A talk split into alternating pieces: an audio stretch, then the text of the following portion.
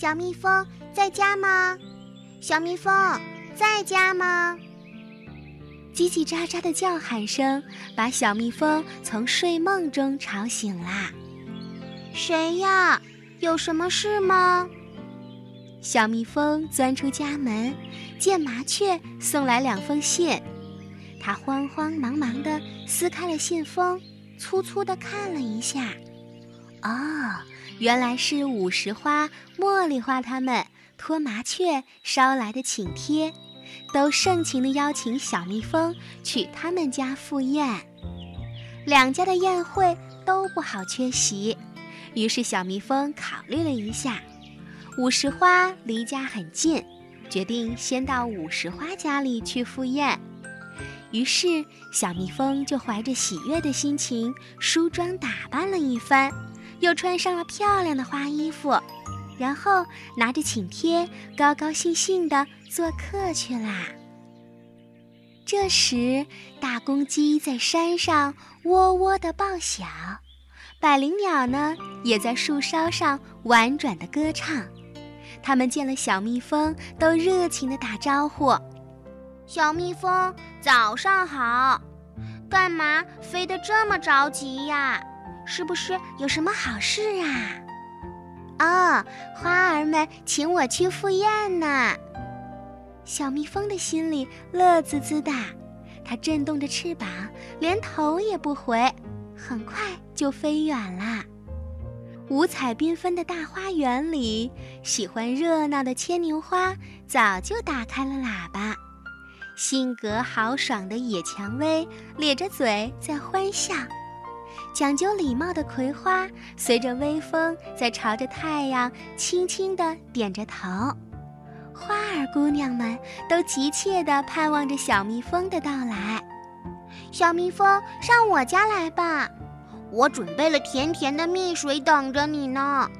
来吧，来吧，请你先到我这儿来。不行，小蜜蜂婉言谢绝。五十花和茉莉花捎来了请帖，正等着我去赴宴呢。小蜜蜂兴致勃勃地来到了五十花的家门口。嗡嗡嗡，五十花，请你快开门吧。哎，怎么回事啊？小蜜蜂叫了老半天，门也没有打开。难道屋里没有人吗？小蜜蜂转身又去了茉莉花家，哎呀，茉莉花还在蒙头睡大觉呢。小蜜蜂上前，轻轻地推了推它：“喂，茉莉花，快醒醒吧！太阳公公早就已经起来了，别再睡懒觉啦。”可是茉莉花怎么也不吭声，翻了个身，又呼呼地睡着了。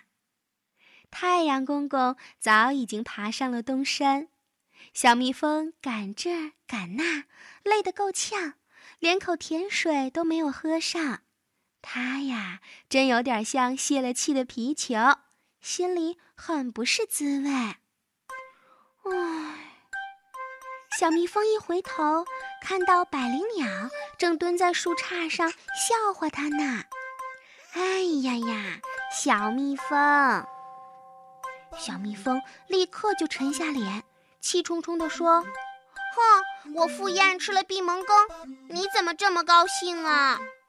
哎呦呦，小蜜蜂，这可都是你自己的错，你还是先回家睡一觉吧。”百灵鸟劝慰着说：“怎么能够白天睡觉呢？我们蜜蜂特别爱劳动，白天不能睡懒觉。”可是你连花什么时候开都不知道，还说自己爱劳动呢？你呀，准是个不认真学习、贪玩的小蜜蜂。啊！小蜜蜂一听，愣住了。什么？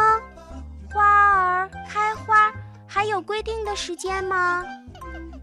当然了，你要采好蜜，必须要知道花儿们开放的时间。百灵鸟指了指花园里的花，说：“不同的花开放的时间是不一样的。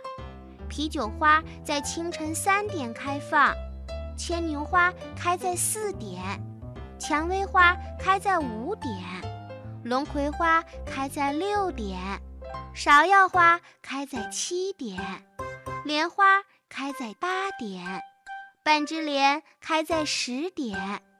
午时花明明就是中午开的花，现在才早上七点钟，你想想啊。他怎么会给你开门呢？至于茉莉花呀，就要等到傍晚五点钟，它才开花呢。哦，原来是这样。